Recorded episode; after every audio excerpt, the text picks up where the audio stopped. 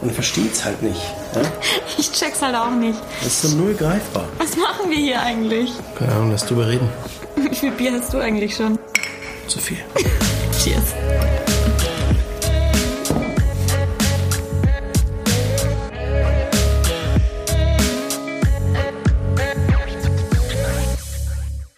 Herzlich willkommen zu Null Greifbar Folge 8. Isa und ich sind wieder am Start. Hallöchen. Und heute haben wir einen ganz besonderen Gast. Er ist der Koch des Jahres 2020, ausgezeichnet mit zwei Michelin-Sternen und 19 Gummio-Punkten. Er ist quasi der Carmen Rider des Fine Dinings. Äh, herzlich willkommen, Toru Nakamura. Einen schönen guten Tag, hallo. Kamen Rider, coole Vorstellung auf jeden Fall, ja. Das kenne ich noch aus meiner Kindheit, in der Tat. Ähm, auch Videokassetten, die mein, mein Vater äh, damals auf dem äh, Videorekorder in Tokio aufgenommen hat, auf VHS. Die ein oder anderen erinnern sich vielleicht noch daran.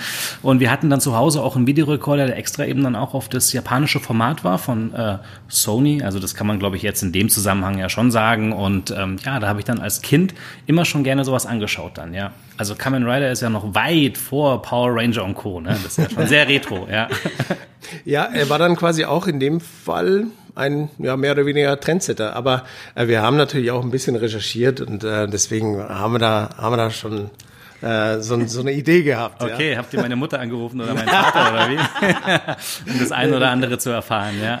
Muss man sich ja vorstellen, ne? diese Special Effects, die damals vorhanden waren, wenn dann so die bösen Monster gegen Kamen Rider gekämpft haben, wenn man sich das heute anschaut, ist ja wirklich skurril, ne? Also ja. wirklich sehr amüsant, das zu sehen, mit welchen einfachen Mitteln damals dann, ja, bereits schon irgendwie so Emotionen kreiert worden sind. Ja, das stimmt. Absolut, ja. Ja, Power Rangers, Hero Turtles habe ich neulich mal wieder gesehen, total abstrus mittlerweile. Hat nichts mehr mit dem zu tun, was nee. es äh, mal war, ne? oder? Also, ja. ja. Oder He-Man, ja.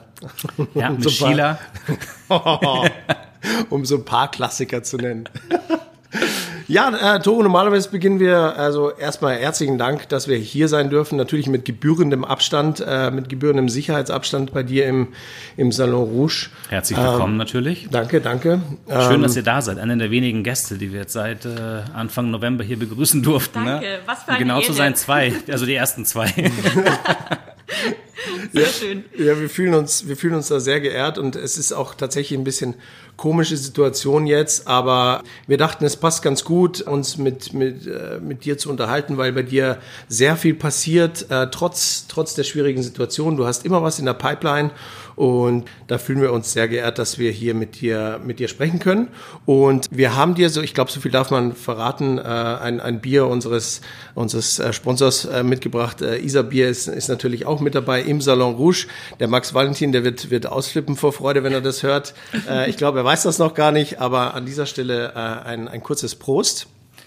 Unbedingt zum Wohl, vielen Zum Dank Wohl. natürlich. Zum Wohl, Zum Wohl. Prost. Und für euch da draußen, der Togo macht das Stil echt. Ähm, wir Bauern natürlich wieder, wieder aus der Flasche getrunken und so wie der Max uns das eigentlich gesagt hat, äh, degustiert Togo das aus einem entsprechend bauchigen Glas und kann äh, den Geschmack des Bieres entsprechend noch besser äh, ver, verköstigen. Wie schmeckt's dir? Sehr gut, sehr Ja. gut. Diese Zitrusnoten, von denen du vorhin auch gesprochen hast, die sind definitiv da. Also ich finde es ein sehr, sehr spannendes Bier und es sei halt so viel dazu gesagt, ich bin echt kein Flaschenbiertrinker. Ne? Also ich kann auch gar nicht irgendwie jetzt ein Bier aus der Flasche trinken. Da tue ich mir echt schwer. Ich weiß nicht wieso, aber das ist auch immer so der Running Gag, auch hier im Team, wenn wir so ein Feierabendbier irgendwie zusammen dann trinken dann äh, gebe ich mir das immer ins, äh, ins Glas und, und der Rest der Mannschaft halt ganz normal aus der Flasche halt, so wie es halt kommt. Ähm, und wenn ich ein Bier aus der Flasche trinke, 0,5 oder jetzt in dem Fall 0,33, schaffe ich gar nicht so richtig. Das schmeckt, also weiß ich nicht, irgendwie schmeckt es mir dann auch nicht. Ne? Aber wie gesagt, das ist, es kann Vor- und Nachteile haben halt dann. Ne? Ich, Ja. schü- ich schütte mir mein Bier jetzt auch mal Ja. ins Glas. Ich schau, ich schau mal, ob ich einen Unterschied merke. Ich finde die Optik halt immer wahnsinnig schön und ähm, mal, was halt bei der Flasche natürlich verloren geht, ist, äh, ob jetzt ein Bier auch eine leichte trübe Note vielleicht auch hat, Tatsache, ähm, ja. die, die, diese Farbe etc. Ähm, ja, und das finde ich ist extrem schön, sowas halt auch wahrzunehmen und äh, ja, da sind wir auch schon mitten im Thema halt dann, ne? so dieses, dieses Aromenerfinden oder Geschmacksempfinden wird ja auch stark beeinflusst durch, durch Nase. Und wenn ihr euch jetzt mal rein überlegt, so von der Logik her, die Nase ist ja vollkommen ausgeklammert, wenn man aus der Flasche trinkt. Mhm. Und in dem Augenblick, wo du aus dem Glas trinkst, hast du eben dieses Bouquet, wenn man jetzt vom Wein spricht. Ne? Also Isa, ich glaube, bei dir brauche ich jetzt nicht mit Bouquet anfangen und so. Du Stimmt, bist da ein ja. bisschen äh, tiefer im äh, Business drin, ne? Äh, weitaus mehr wie ich auf jeden Fall. Aber ich trinke auch gerne Wein und von daher ja kann ich zumindest mal beurteilen, ob jetzt ein Wein zum Beispiel auch mir schmeckt oder nicht schmeckt und dementsprechend ist es halt finde ich immer ein großer Unterschied dickwandiges Glas, dünnwandiges Glas, wie fühlt sich das an? Ähm, in Japan zum Beispiel gerne auch in so ähm, Glaskrügen, die aus dem Eisfach kommen, hat natürlich bei draußen 38 Grad im Sommer auch seinen Charme. Ja und somit äh, finde ich ist das Glas bei einem Bier immer auch was sehr Schönes. Ich glaube, schmeckt auch tatsächlich anders, finde ich. Also, ja, und ich glaube, ich kann jetzt auch nie wieder ein Bier aus der Flasche trinken. Man kann größere Schlücke nehmen, ja. hat auch großen Vorteil. das stimmt auch wieder. Ja, aber die, die Farbe ist tatsächlich auch, ist auch eine Wucht bei dem Bier, das, das stimmt. Oh. Ja, herrlich. Aber zurück zu dir und ähm, du hast schon angesprochen, Aroma, Aromen werden sicherlich ein Thema. Wir hatten gerade spannende Aromen äh, auf der Zunge. Wir haben gerade unten noch Burger gegessen im, im Umais äh, Street Food Market. Ähm, du hattest Chicken, gell? Ich hatte den Chicken Burger, genau, und der war richtig, richtig gut. Also so, cool. ich darf es jetzt einfach mal sagen, pornös gut, wie der aussieht, so schmeckt der auch, wirklich. Ich bin froh, dass ich äh, ihn noch probieren durfte. Klasse, freut mich sehr. Genauso wie du ihn beschreibst, so ist es ja auch gedacht. Ähm, das haben wir ja auch äh, überlegt, als wir halt die Meldung bekommen haben, natürlich als eben Fine Dining Restaurant, ähm, dass wir in, in, in Bälde quasi keine Gäste mehr begrüßen können. Und da stehst du natürlich dann vor der Entscheidung, was machst du jetzt? Und da gibt es natürlich mehrere Optionen von gar nichts machen und die Lichter aus und zu Hause bleiben bis hin zu Menü to go. Und ähm, für uns war eben dann so dieser Gedanke zu sagen, wir treffen damit wahrscheinlich ja, intensiver unsere Gäste ins, mitten ins Herz, wenn wir eben so eine Streetfood-Küche anbieten, als ähm, wenn wir jetzt in den, gerade in den ersten Monaten ähm, ja, umschwenken auf, auf eine Art und Weise, diesen Versuch zu starten, den Salon Rouge nach Hause zu bringen. Und ja, vielen Dank für die Beschreibung auf jeden Fall. ähm, aber der bringt mich zu einer meiner vielen Fragen auch. Pardon. Weil ich mir das auch bei, also du hast ja im Endeffekt den, den, den ersten Lockdown damals noch ein bisschen überbrückt mit, mit Shibuya Fried Chicken. Auch eine sensationelle Idee, sensationell eingeschlagen. Ich habe mir mehrere, ja fast eimerweise ähm, Fried Chicken, Chicken gegönnt und mich bis heute nicht bauchtechnisch davon erholt. Aber ähm, äh, geile Produkte, voll den Zeitgeist getroffen. Ähm, die Leute lieben es. Und wie, wie, mich interessiert, wie ist es bei dir? Äh, ist, es, ist es schwierig für dich auch da ein bisschen deinen dein Anspruch zurückzuschrauben oder fehlt dir nicht auch ein bisschen das Fine Dining oder das, das, das, das Kochen mit, mit allen Sinnen und, und mit voller Hingabe, was du sicherlich auch so tust ähm, für die Burger und da viel Liebe reinsteckst, aber es ist ja doch was anderes. Genau, also wir als äh, Mannschaft insgesamt, muss man ja auch dazu sagen, sind ja auch äh, ja, von, von der gesamten Karriereplanung her angetreten, um äh, eben Fine Dining zu machen. Und Fine Dining heißt ja jetzt nicht nur, in Anführungsstrichen, mit den tollsten Produkten arbeiten zu können und äh, zu fünft an, an drei Tellern anzurichten, sondern äh, es ist ja auch dieser Gesamtkontext, sage ich jetzt mal, in dem man arbeitet. Es geht von der Entwicklung der Menüs, von den Gerichten, über diesen kreativen Ansatz, also diese, diese reine Gehirnarbeit quasi, die da investiert wird.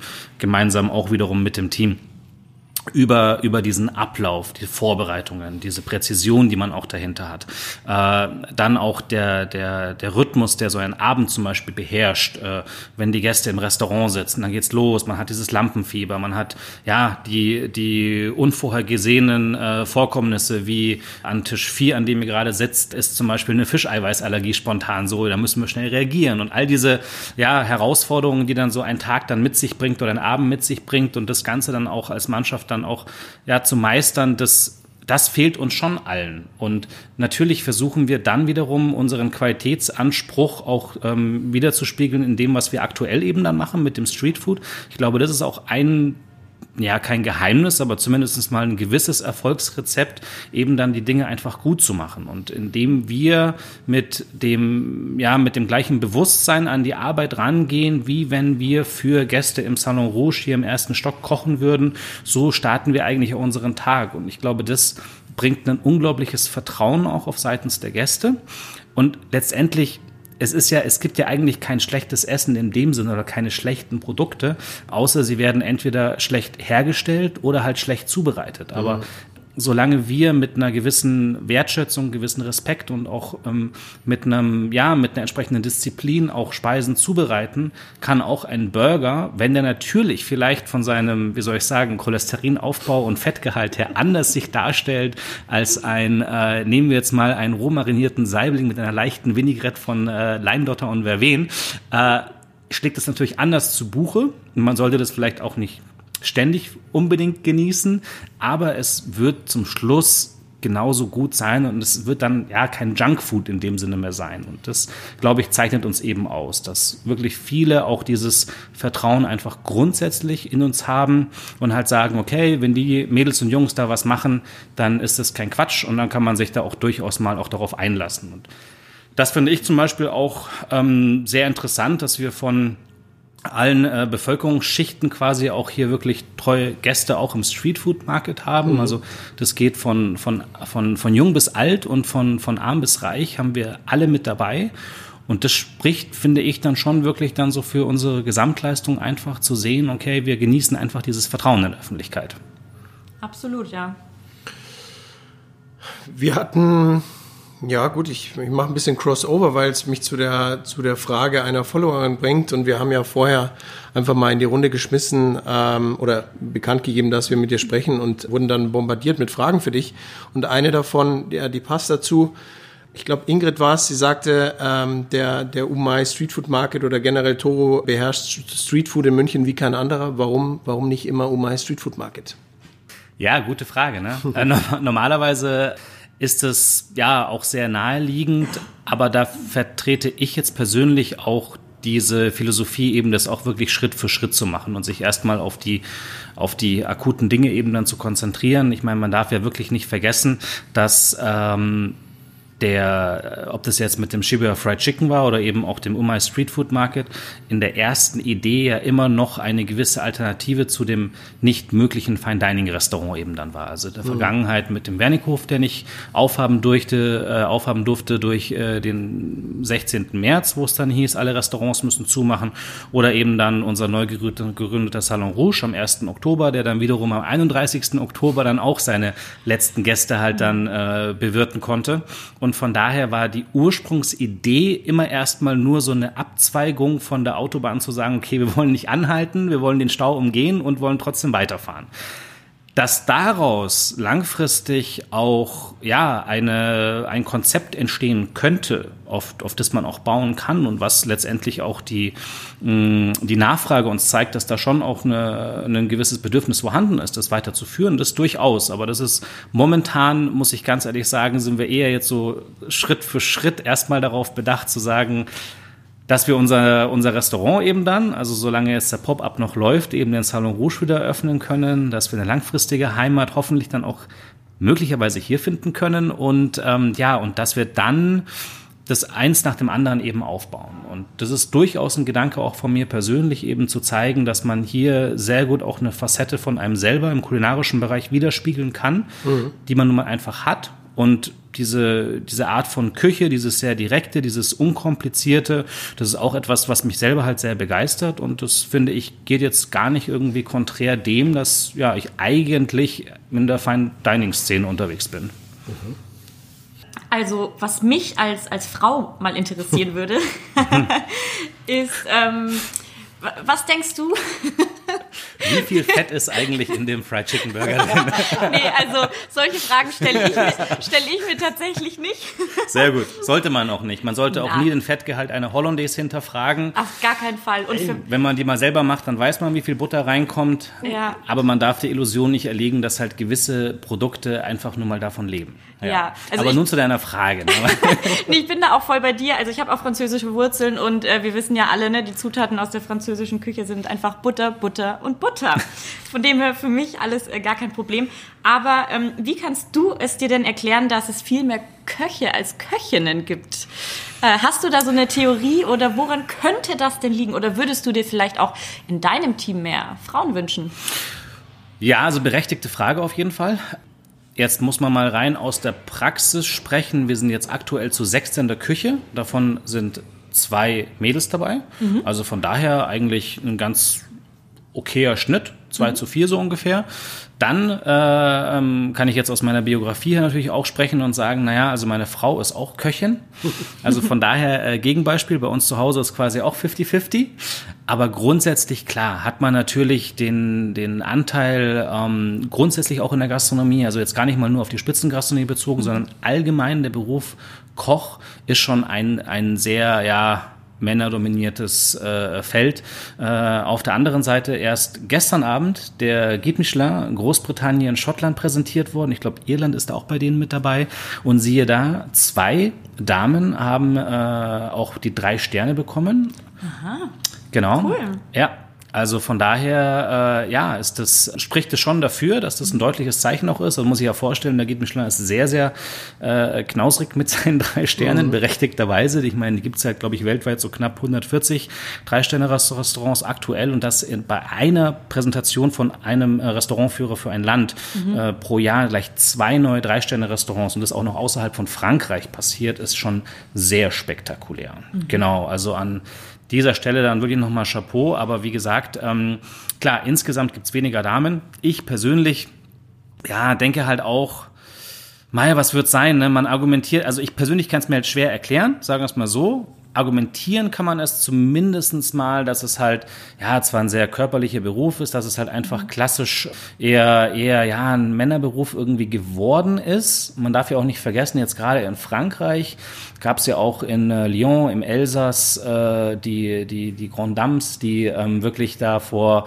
ja, um, um 1900 rum als, als Damen so in der Küche standen und eigentlich kennt man es ja jetzt auch aus dem privaten Bereich halt eher, dass irgendwie so die, man spricht eher normalerweise von den leckeren Gerichten der Oma, mhm. oder? Ja, ja. Und vom Omas Apfelkuchen und Co. Ja. als irgendwie von Opas Gulasch. Also da höre ich wenig davon, ne? Oder von Opas Mousse au Chocolat, die so toll war. Absolut, ja. Und äh, traditionell würde man eigentlich sagen, dass da eher so die die Damen irgendwie am Zuge sind. Äh, ja, aber ist halt in der Tat nicht der Fall.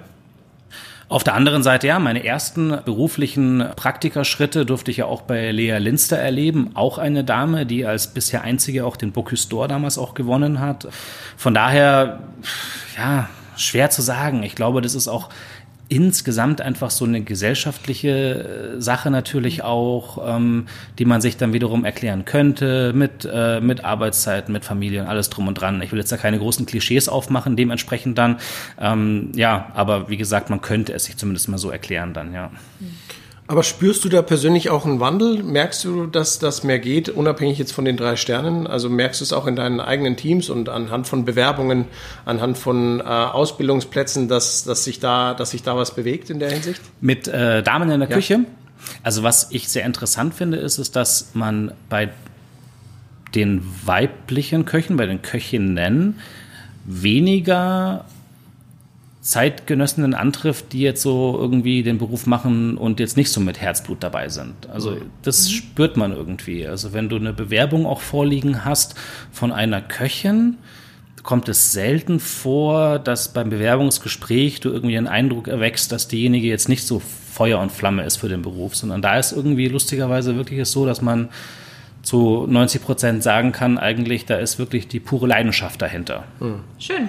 Ja. Gut. Also von daher ist es äh, ein gutes Zeichen dann, ja. ja. Wir haben ja noch eine kleine Tochter und wer weiß, ne, vielleicht wird die auch mal Köchin, dann äh, haben wir zwei Köchinnen. Ja. Ich habe ich hab gesehen, sie hat zumindest einen schönen Geburtstagskuchen bekommen neulich. Ähm, an dieser Stelle herzlichen Glückwunsch nachträglich. danke, ähm, danke. Die nächste Frage kommt tatsächlich aus deinem Team. Ich sage jetzt nicht, ob männlich oder weiblich. Ähm, Deswegen agender ich das. Äh, wer ist dein, deine Lieblingsmitarbeiter, Lieblingsmitarbeiterin? Ist mit einem, dick, ist mit einem dicken Smiley versehen, die Frage. Äh, und ich sage keinen Namen dazu. Du kannst diese Frage jetzt beantworten, wie du möchtest. Du kannst natürlich auch von einem Aussageverweigerungsrecht Gebrauch machen äh, oder sehr diplomatisch antworten. Also bei zwei jungen Kindern wird ja einem ja auch äh, die Frage aufgedrängt zu sagen, naja, wen, wen, wen, wen hast du lieber so ungefähr? Und von daher schlägt mein Herz für alle im Team natürlich, egal ob äh, Dame, Dame oder Herr, ob jung oder alt. Egal in welcher Position, ob Service oder Küche. Ja. Ich sehe es ja wirklich auch als, als Gesamtmannschaft eigentlich an und wir haben jetzt schon wirklich so viele ja, Herausforderungen auch, auch gemeinsam gemeistert seit dem 26. Juni. Also am 25. Juni ist damals ja bekannt äh, gegeben worden, eben dann mit der Entscheidung, dass der Wernikhof nicht mehr aufmacht. Und seitdem haben wir wirklich schon so viel gemeinsam hier geschafft, dass es wirklich überhaupt sich nicht die Frage stellt, äh, ähm, wen ich jetzt äh, am liebsten haben wollen würde oder mein Lieblings meine Lieblingsmitarbeiterin oder Mitarbeiter ist. Also an dieser Stelle, egal wer das gefragt haben sollte, ich habe vielleicht die ein oder andere Vermutung einfach auf, aufgrund der Tatsache, dass die ein oder der andere aktiver auf den sozialen Netzwerken ist und die oder der andere halt weniger. Und äh, von daher ja, aber keine Sorge, ich habe euch alle lieb, ja. Und, und diese Antwort äh, werden Sie vermutlich gerade in gemeinsamer Runde hören, weil in, in einem kurzen äh, textlichen Austausch ergab sich, dass dann es ein äh, gemeinsames Podcast-Hören äh, geben soll. Ähm, da, da bin ich dann auch gespannt, wie das, wie das ankommt. Aber Fabienne stellt hier eine Frage, äh, die wir, glaube ich, uns, uns alle stellen. Und du hast äh, kurz schon, schon, schon fast gespoilert, weil du sagtest, vielleicht äh, kann das hier auch eine langfristige Bleibe werden. Und ähm, mit Salon Rouge ist ja eigentlich ein Ende absehbar, auch so geplant. Und die Frage lautet ganz einfach, was kommt nach dem Salon Rouge? Ja, genau. Also zur Erklärung einfach erstmal grundsätzlich. Ähm, der Grund, warum wir hier uns angesiedelt haben, ohne eine langfristige Planungsmöglichkeit war ja wirklich der Situation geschuldet, dass wir gesagt haben, wir müssen jetzt wirklich zeitnah wieder aktiv werden als Team es war ja erstmal so die Frage, okay, wie wollen wir weitermachen? Ich habe dann mit dem Team natürlich einzeln halt auch intensive Gespräche geführt, zwei, drei Stunden mit jedem Mitarbeiter telefoniert, okay, wie schaut's aus? Und ähm, da war wirklich so dieser, dieser gemeinsame Tenor zu sagen, Hauptsache, wir machen gemeinsam weiter, egal wo, am liebsten natürlich in München und aber in dieser Konstellation. Und wie kannst du halt so ein Team zusammenhalten, indem du halt eine Daseinsberechtigung schaffst im Sinne eines Restaurants? Also theoretisch gesehen, Gäste kommen, wir kochen für sie, wir bedienen sie Sie bezahlen die Rechnung und damit können wir die Gehälter bezahlen. Ne? Mhm. Und so war halt der Plan. Da hat sich natürlich die Möglichkeit dann relativ kurzfristig ergeben, dass wir eben hier rein durften in diesen ersten Stock, aufgrund dessen, dass das ganze Gebäude halt äh, gastronomisch leer stand. Deswegen das nur mal so kurze Erklärung, warum macht man überhaupt ein Pop-up, obwohl man ja auch schon langfristig irgendwo anfangen könnte. Aber in dieser Kürze der Zeit war das jetzt wirklich die, die Idealsituation eigentlich. Und dann haben wir am 1. Oktober ein Fine Dining Pop-up Restaurant eben dann gestartet für geplante sechs Monate.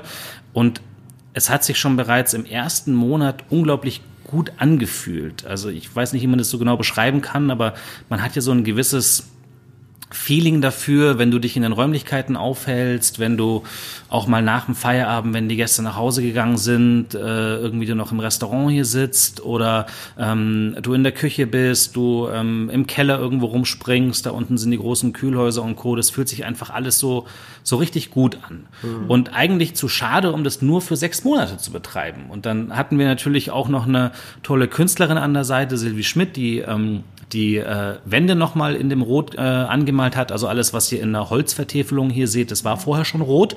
Daher eben auch äh, lustigerweise wirklich so meine erste Assoziation halt Salon Rouge. Und ähm, in gemeinsamer Absprache haben wir dann gesagt, okay, warum nicht noch krasser mit dem Rot reingehen?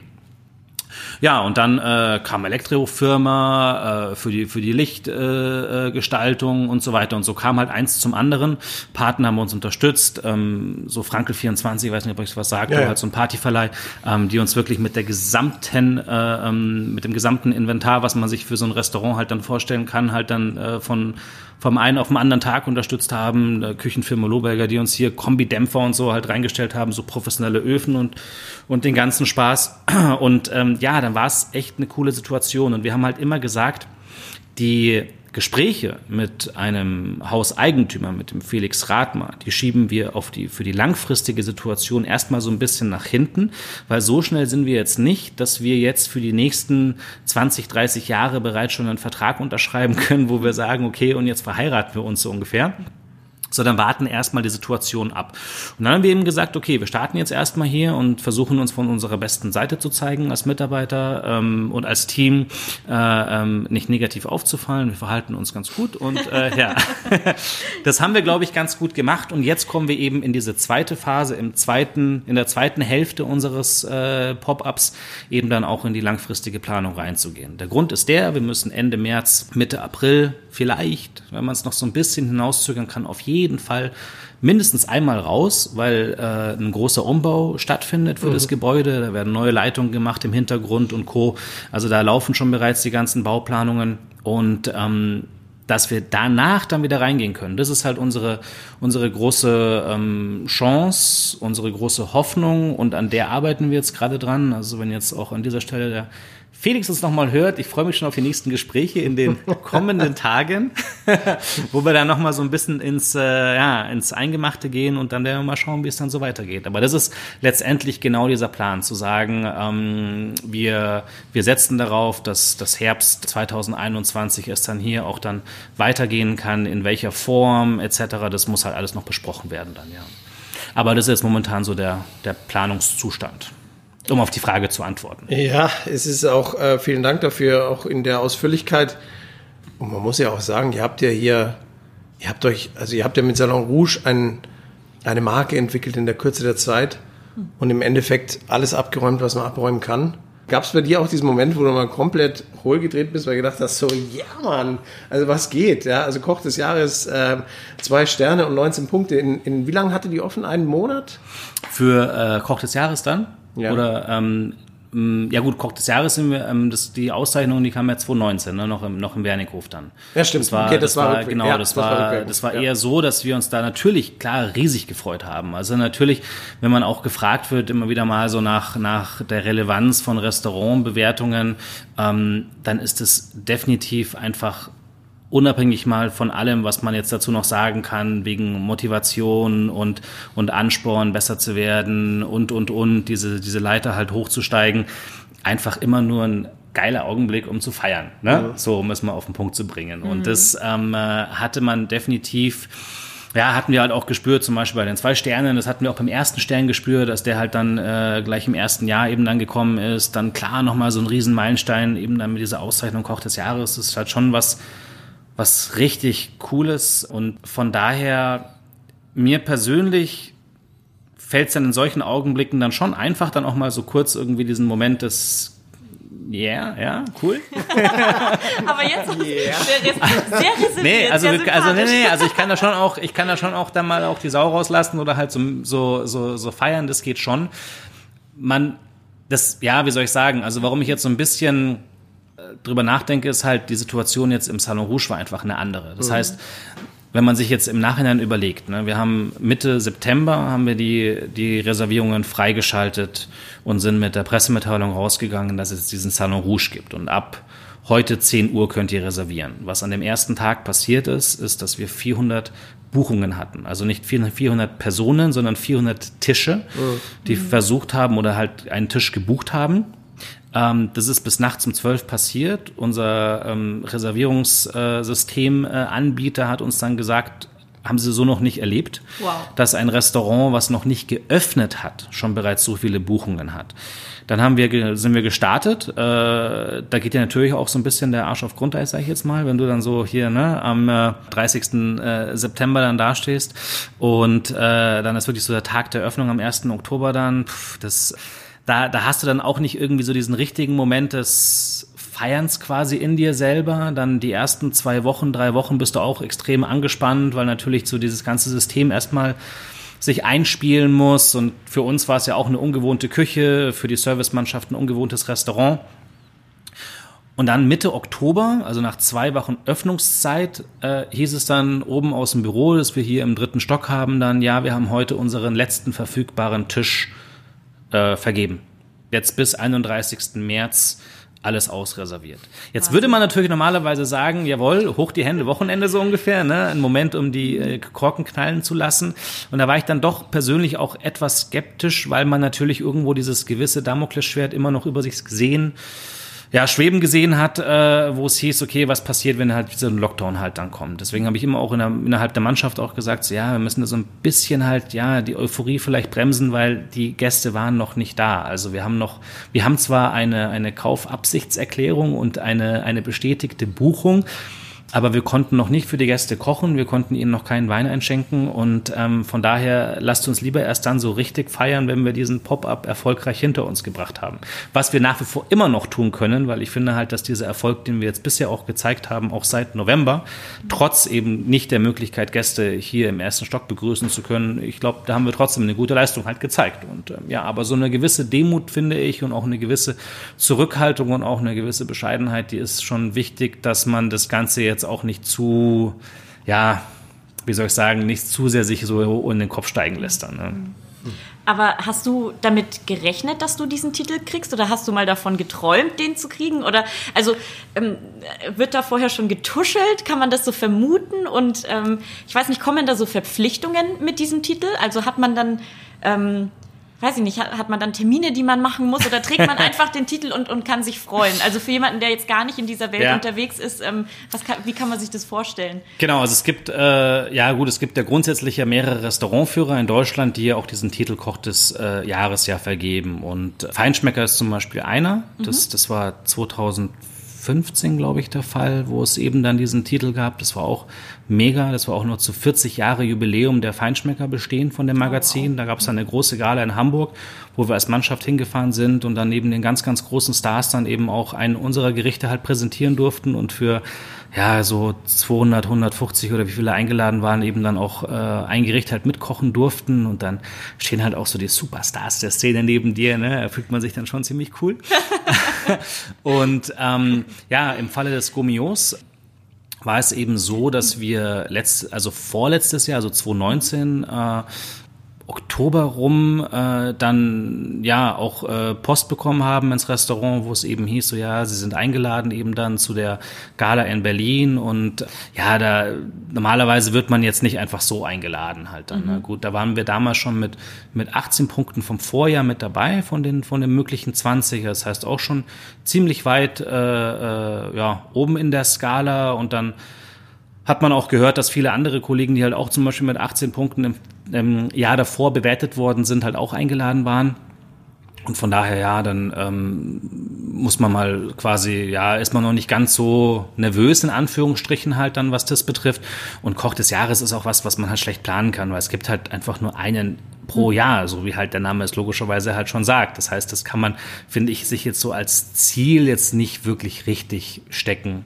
Und dann hatten wir zufälligerweise noch eine andere Veranstaltung am gleichen Tag. Und dann habe ich halt noch der Redaktion halt dann äh, zurückgeschickt, so ja, tut mir echt furchtbar leid. Ähm, also ich persönlich kann halt nicht kommen, weil äh, wir haben an dem Tag halt schon eine Veranstaltung in einem Showroom geplant gehabt und äh, ja, ob, äh, ob das dann okay sei, wenn ich halt äh, den Markus, unseren Restaurantleiter, halt dann ähm, in Vertretung dann äh, entsenden würde, weil als Restaurant an sich würden wir da schon gerne natürlich präsent sein bei dieser Gala.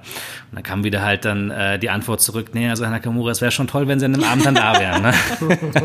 wir können Ihnen noch nicht genau sagen, warum, aber äh, vertrauen Sie uns, es wäre wirklich sehr wichtig, dass ah, Sie halt ja. dann da sind. So und dann. Hast du ja, gemerkt, dann, dass da irgendwas Genau, ja, also ja. ich meine, das, das wird jetzt ja nicht der Fall sein, wenn sie dich abwerten wollen. Also wenn sie mhm. den Punkt abziehen, dann werden sie dich jetzt nicht persönlich nach Berlin zitieren. Von daher, ja, denkt man da schon das ein oder andere und dann äh, ja konnten wir die andere Veranstaltung auch absagen und dann äh, oder verschieben besser gesagt und ja. ja. und so kam das Ganze dann zustande aber es mhm. war halt ja wie wie jede Auszeichnung auch einfach ein ganz toller Moment cool äh, passt zu einigen Fragen von Katharina die war fleißig. Die hat das Fragenfeld äh, malträtiert. Unter anderem hat sie gefragt wie wird man Sternekoch?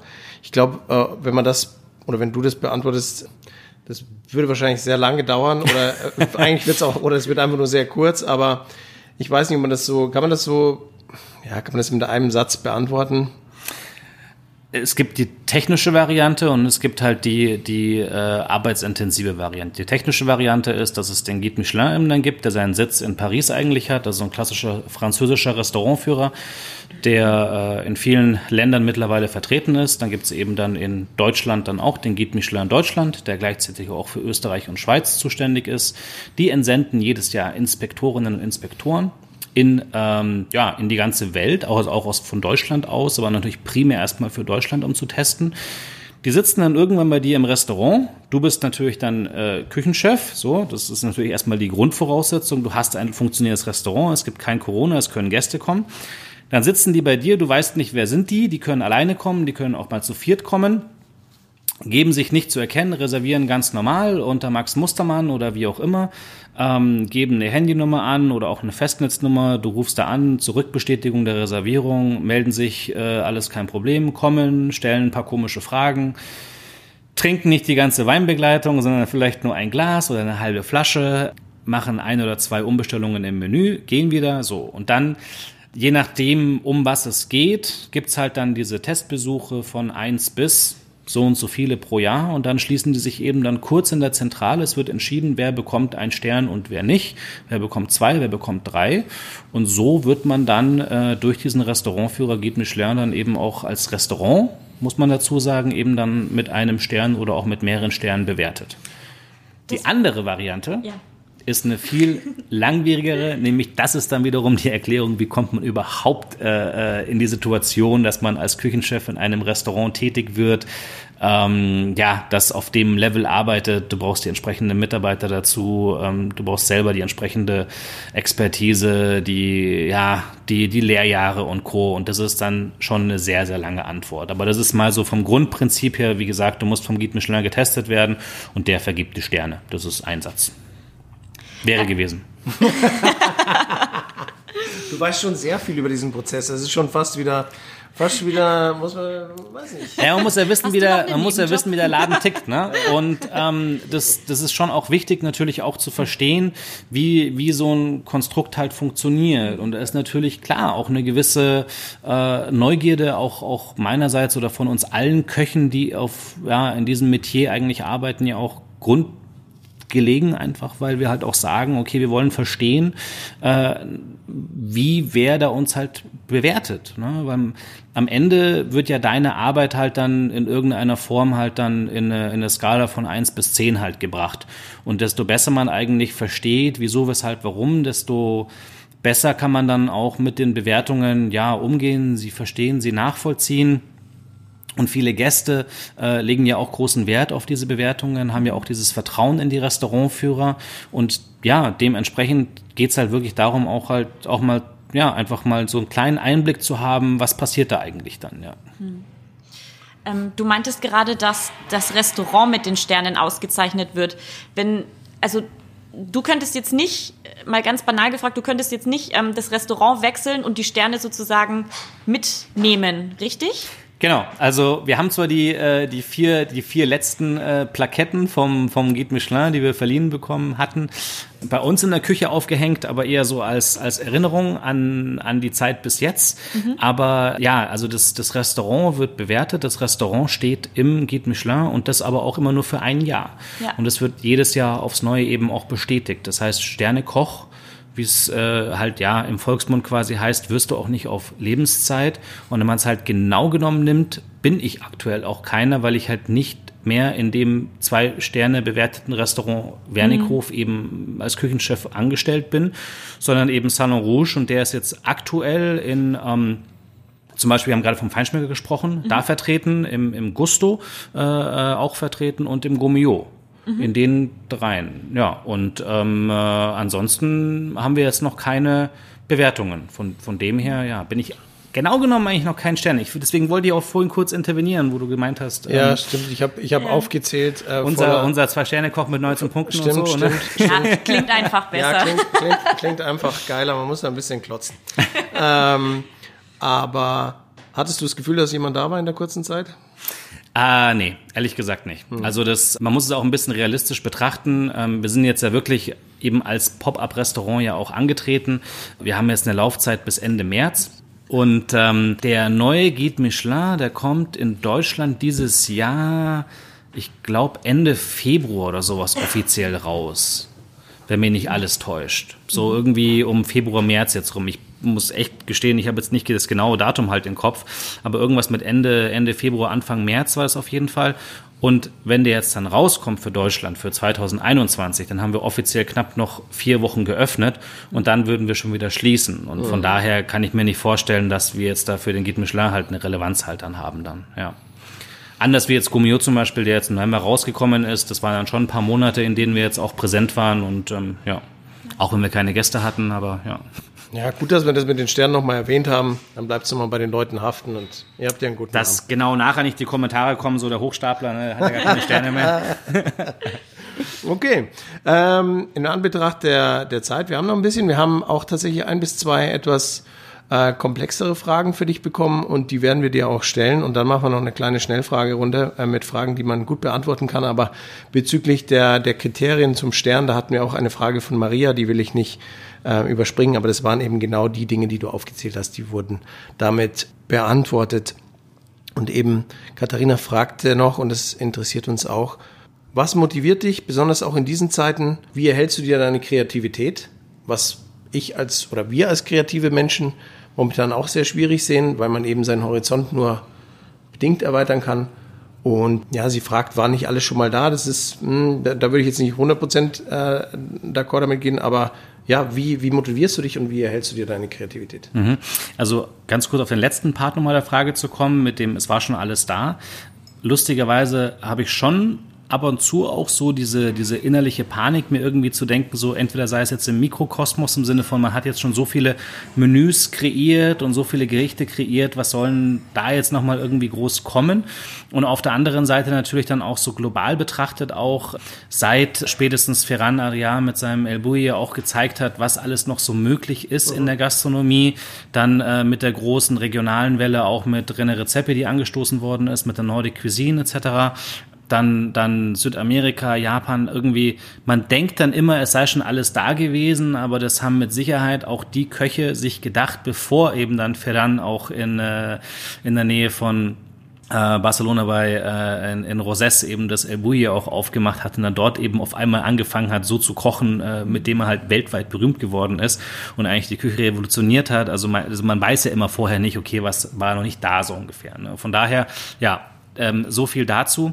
Ja, wie behält man sich die Kreativität? Also ich glaube, der, der große Vorteil für viele äh, Kollegen von mir auch ist, dass man im Kopf sehr viel zusammenstellen kann und dass man ähm, kulinarische Gedanken durchspielen kann, sich Gerichte vorstellen kann und mit so gewissen Baukästen und Aromenschubladen eigentlich sehr gut auch im Kopf neue Gerichte zusammenstellen kann. Und das macht mir momentan auch eben wahnsinnig viel Spaß. Gerade auch im Hinblick auf die aktuellen Öffnungszeiten, die wir jetzt eben so haben als Gastronomie und auch die Tatsache, dass man nach 21 Uhr äh, nicht mehr auf der Straße sein sollte, führen halt dazu, dass man wirklich in Ruhe auch mal über so Dinge nachdenken kann. Und das ist eigentlich momentan ein ganz, ganz toller, außergewöhnlicher Moment, den wir, glaube ich, alle insgesamt so nicht gehabt hätten, wenn eben Corona nicht gekommen wäre. Also ein kleines, äh, ja, kleiner positiver Lichtblick ist eben der, dass wir aktuell wirklich diese, diese Möglichkeit nutzen können, Dinge in Ruhe so zu hinterfragen und nicht in diesem Hamsterrad drin sind. Ich habe es mir auch vor kurzem gedacht, wo, äh, wo ähm, wir auch zeitweise ja durch Gastkoch-Events, durch äh, Kochsymposien und und und sonstige Veranstaltungen irgendwie so fast jedes Wochenende irgendwie unterwegs waren mit dem Restaurant als Team. Hier noch mal irgendwas, da noch mal irgendwas. Dann hast du von Dienstag bis Samstag das Restaurant und dann fliegst du am Sonntag wieder in der Früh irgendwo hin und, und kochst dann irgendwo, kommst dann am Montag, Nachmittag, abends wieder zurück. Dienstag in der Früh geht's gleich wieder los mit dem Restaurant und so. Also da warst du da wirklich sehr eingespannt und da hast du auch nie irgendwie die Möglichkeit gehabt, mal ja, einfach grundsätzliche Dinge so wirklich neu zu überdenken. Und, und, und, und diese Chance nehme ich jetzt aktuell eben wirklich wahr, wirklich auch, ja, momentan eben auch zu sagen, vom, von, von, von der Brot über, über die Butter, von den ersten Kleinigkeiten bis zur letzten Praline, die wir hier auch bisher im Restaurant serviert haben, was könnten wir daran jetzt noch besser machen, was würden wir vielleicht auch anders machen.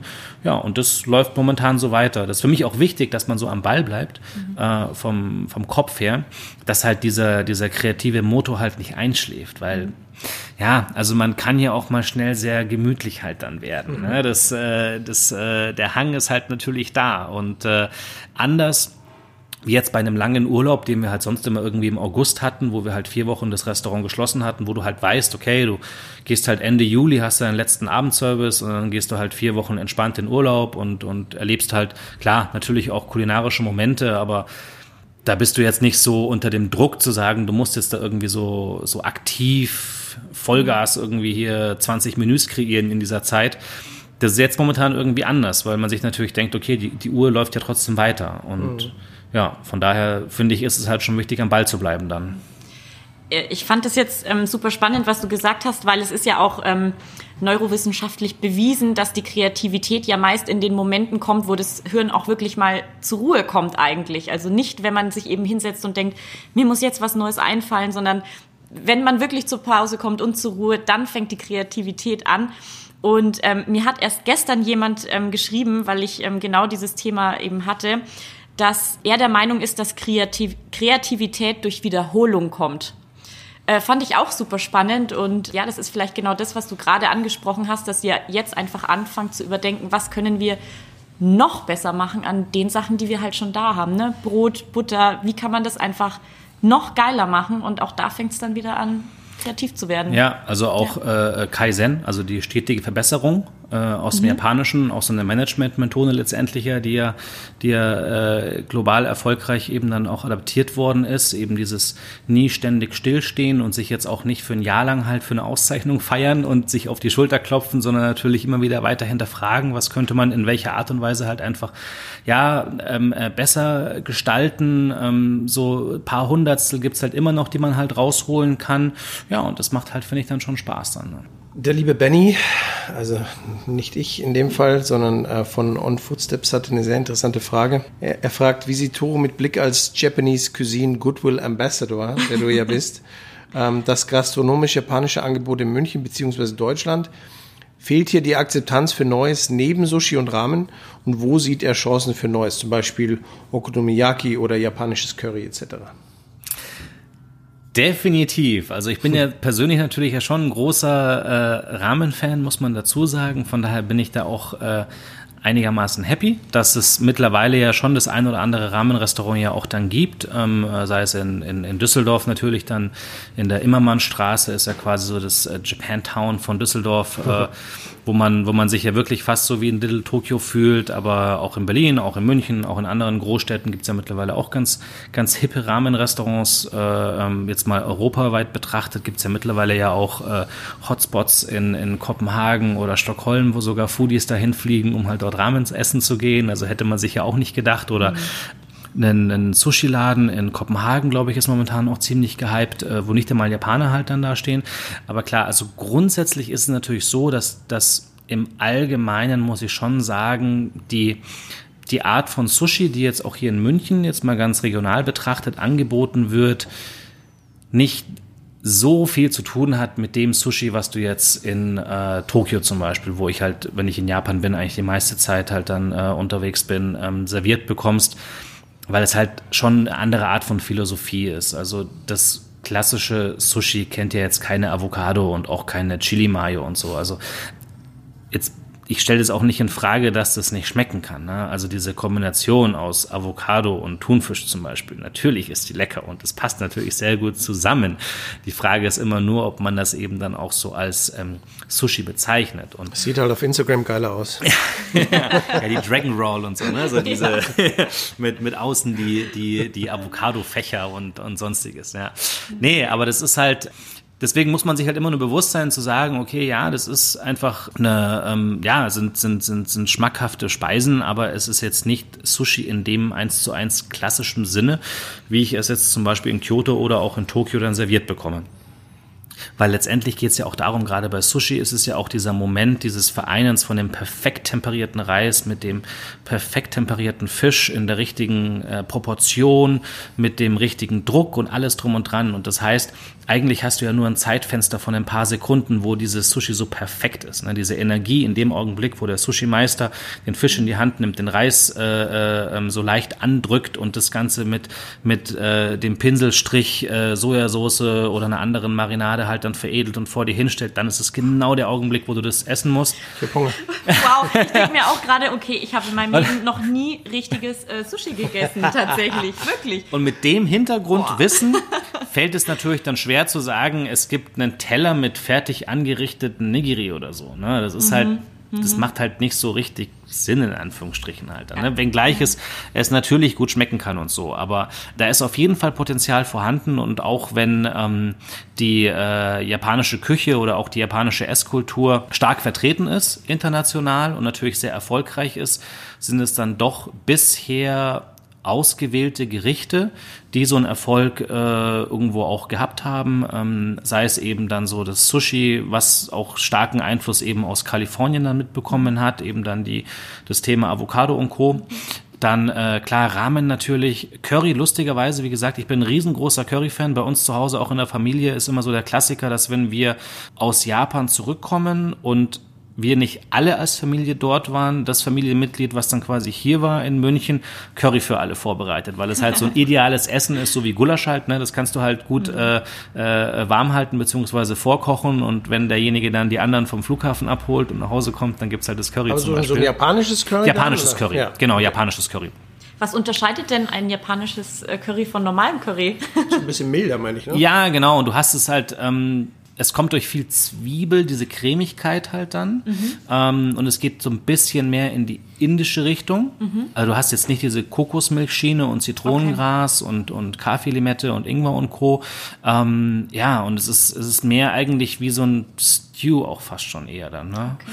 Genau, und ähm, ja, also von daher, es gibt da schon viel Potenzial. Nicht jedes Gericht, glaube ich, funktioniert halt in, äh, in Deutschland zum Beispiel oder auch in Europa so von der Textur her.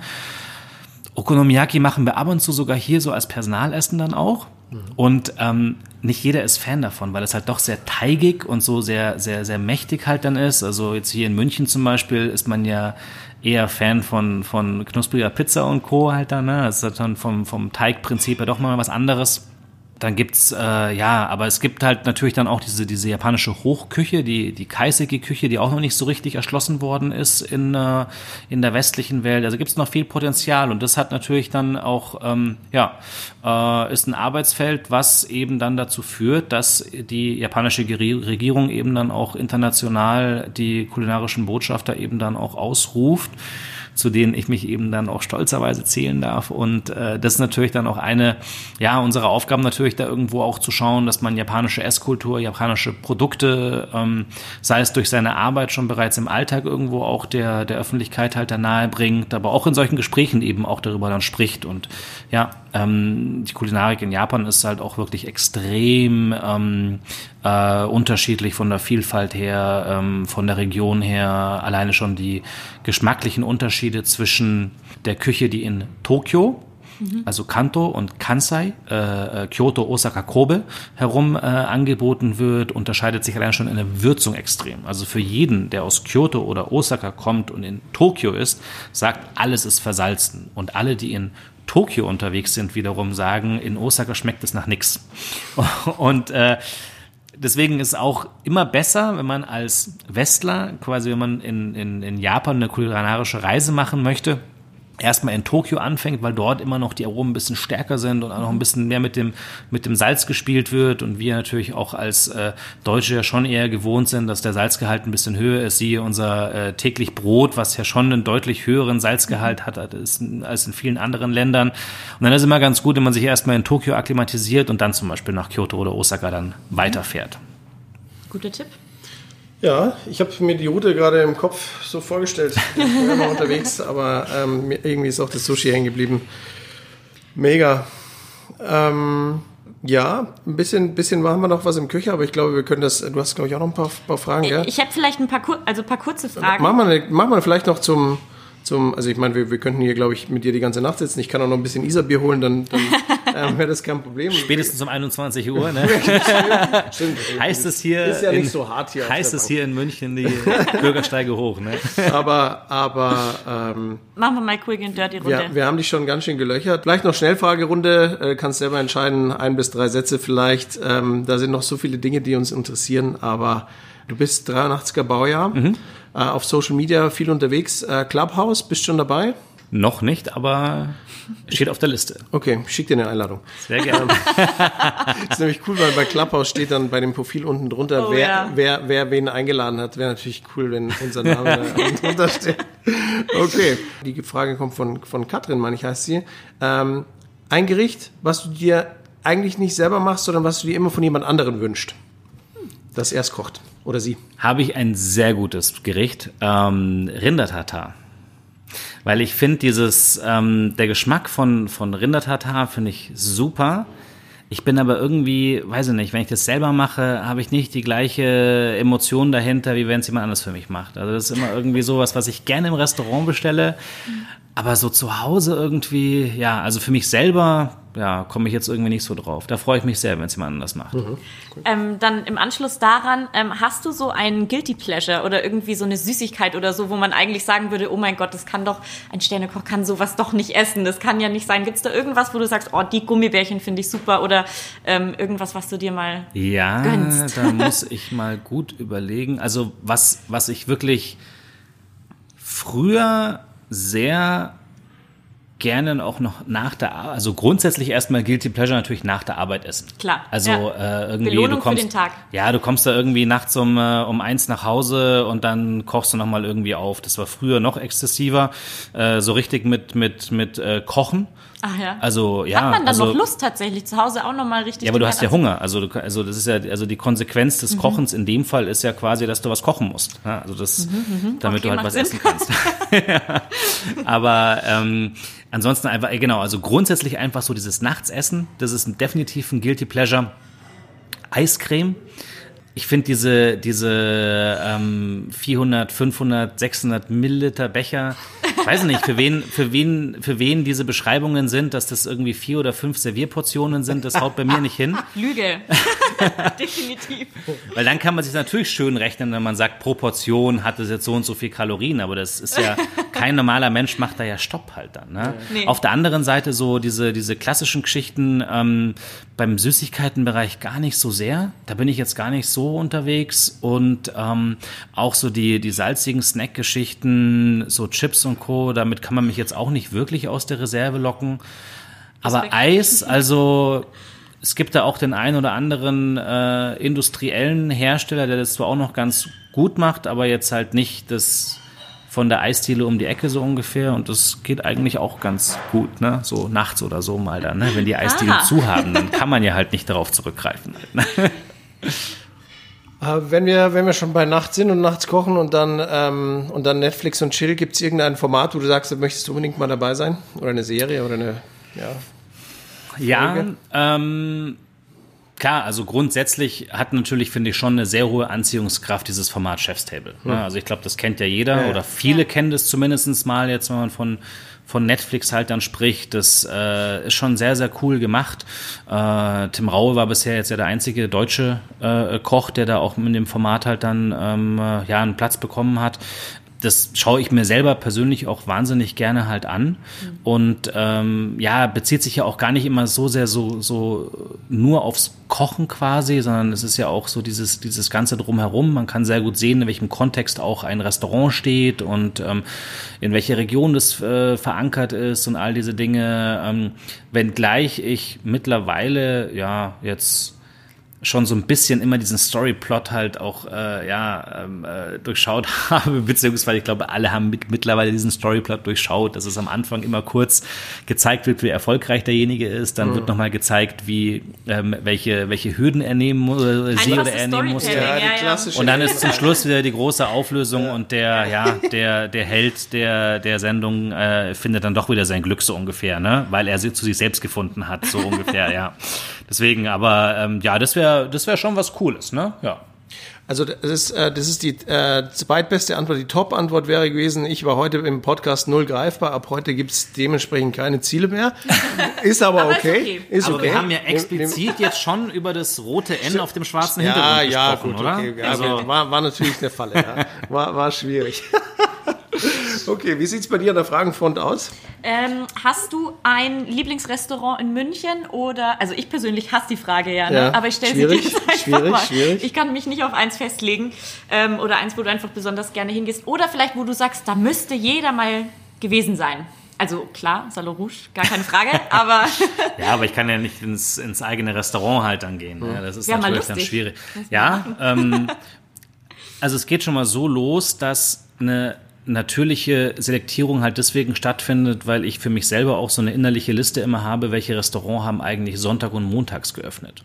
Oh, so geht's ja schon mal los. Da ist ja schon mal schwierig. Genau, und viele, genau, und viele haben natürlich Dienstag bis Samstag geöffnet, so ja. wie wir auch. Und von daher hast du halt dann selten irgendwie die Möglichkeit, dann auch mal ähm, äh, bei Kollegen halt essen zu gehen. Ne? Mhm. Das ist schon mal so eine gewisse Schwierigkeit. Aber ähm, also wo ich, wo ich immer sehr gerne hingegangen bin oder hingehe, ist äh, Landesdorfer Innenhofer. Mhm.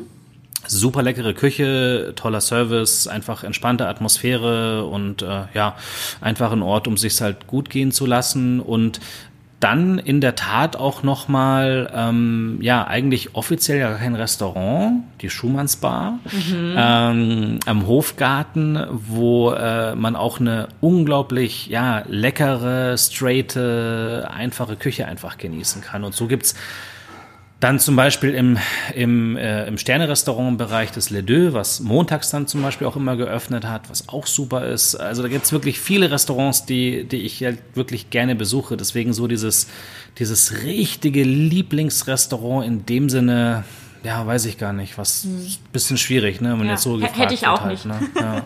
Aber jetzt konnten wir schon ein paar Tipps abgreifen. Ja, äh, ja ein, paar gibt's, so. ein paar gibt's schon, ja. ja. Würdest du sagen, du hast eine typische Handschrift? Also woran würde man jetzt, wenn jemand blind verschiedene Gerichte ähm, verkosten würde, woran würde man erkennen, dass das ein äh, Gericht von dir ist, was man da auf dem Teller hat? Also das, die, die Sache mit der eigenen Handschrift kann ich persönlich echt schwer mal irgendwie so erklären oder auch, auch beschreiben, weil ich auch grundsätzlich der Meinung bin, dass halt diese Handschrift ja viel mehr von von, von der äußeren Umwelt halt wahrgenommen wird und vom Gast halt wahrgenommen mhm. wird. Also du hast ja so ein gewisses Gespür einfach, wie du halt Gerichte gestaltest, wie du ähm, Aromen kombinierst, wie du Produkte behandelst, wie du gewisse Dinge zubereitest und von daher ist es immer irgendwie, ja, so eine gewisse Feeling-Sache halt dann einfach, wo ich schon der Meinung bin, dass man das anhand gewisser Aspekte zumindest erkennen kann, ist äh, dieses äh, Harmoniebedürfnis. Also ich bin jetzt keiner, der, der jetzt so super anecken möchte mit, mit seinen Gerichten, sondern das soll schon eher irgendwie alles so in sich auch passen und aufgehen. Und äh, natürlich auch einen schon kein, äh, ja, äh, ähm, oder beziehungsweise schon relativ deutlicher Einschlag immer dann auch seitens Japan, seitens Asien. Ähm, in irgendeiner Art und Weise schleichen sich dann doch mal wieder mal japanische Aromen auch mit rein. Selbst wenn es jetzt ein ganz klassisches französisches Gericht äh, ist oder sein soll, dann gibt es trotzdem immer wieder mal Aspekte, die eben auch aus Japan kommen. Und so könnte man es so ein bisschen beschreiben eine, schon eine gewisse Verbundenheit auch zur Region natürlich, aber jetzt nicht zu dogmatisch. So ungefähr könnte man das sagen. Aber ihr merkt auch schon, ich bin jetzt nicht der Beste im der Handschrift beschreiben. Das hm. überlasse ich dann lieber halt ja Gästen oder Journalisten, die äh, unsere Gerichte halt dann hier wahrnehmen können.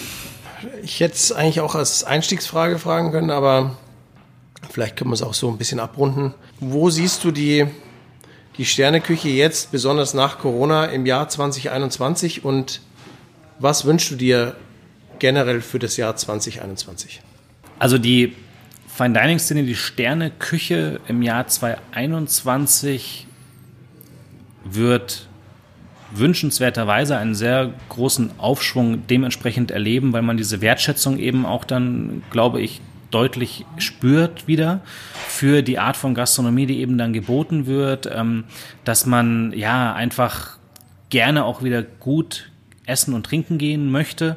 Und äh, ja, dass das, dass das ein, ein, ein tolles Bewusstsein auch wieder auch auf unsere regionale gehobene Küche auch werfen wird, weil viele ja, so Food-interessierten Menschen sind gerne auch um den ganzen Globus immer geflogen, aber haben halt dann weniger vielleicht die, die Restaurants vor ihrer eigenen Haustür halt dann besucht.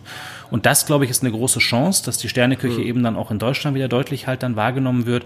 Und insgesamt natürlich für, für, für uns alle irgendwie, dass wir halt ja wieder Fahrt aufnehmen halt dann, ne, rein gesellschaftlich und, und, und auch von der Branche her, dass wir halt, ja, Gäste vor allem wieder empfangen können. Also was ich mir vor allem wünschen würde, wäre halt ein 2021 mit Gästen in einem Restaurant, die sitzen und die an einem Tisch sind und in Gesellschaft Essen und Trinken wahrnehmen, wo Menschen mit Leidenschaftlichkeit äh, ja Dinge machen, die dazu führen, dass andere wiederum glücklich ein Restaurant verlassen. Und das ist doch eigentlich was ganz, ganz Tolles. Absolut. Normalerweise haben wir in der Folge dann immer einen, einen Mehrwert der Woche, darfst du sagen? Mehrwert der Woche. Also dass unsere Zuhörer, dass unsere Zuhörer unbedingt was mitnehmen, ähm, indem sie dann auch im echten Leben was anfangen können. Mhm. Also egal, ob es jetzt eine Restaurantempfehlung ist, von denen wir immer viele geben, ist das bitte? Eine Sache hätte ich. Ja.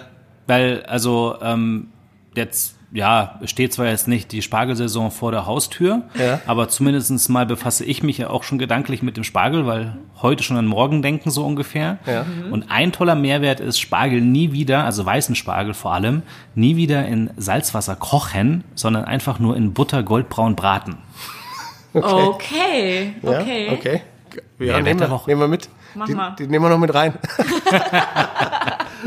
Aber ich glaube, wir können das so sagen, für uns war die ganze Folge ein Mehrwert. Ja, also ich, ich bin da gedanklich jetzt so durchgeflogen. Ja, ja, ja war schön. Also das war, das war einfach schön, es war uns eine, ein Riesenfest. Ähm, ich, ich hoffe, wir Ebenfalls. sind allen, ah, danke, wir sind allen gerecht geworden, die die Fragen eingereicht haben. Äh, und es waren, es waren viele, wir haben versucht, ein bisschen was zusammenzufassen. Aber wir wünschen dir nur das Beste für dich und dein Team. Dankeschön. Ähm, wir sind gespannt, was, was hieraus wird aus, deinem, aus, dem, aus dem Projekt Salon Rouge, wie auch immer es dann heißen wird, oder aus dem Gemäuer oder generell aus deiner gastronomischen Zukunft. Wir werden auf jeden Fall da sein. Darauf kannst du dich verlassen. Klasse. Auf jeden Fall. Und ähm, ja, äh, bleib gesund. Alles Gute. Vielen Merci. Dank für die Einladung. Vielen Dank fürs Bier natürlich auch. Und äh, ja. die nächste Runde geht auf mich dann.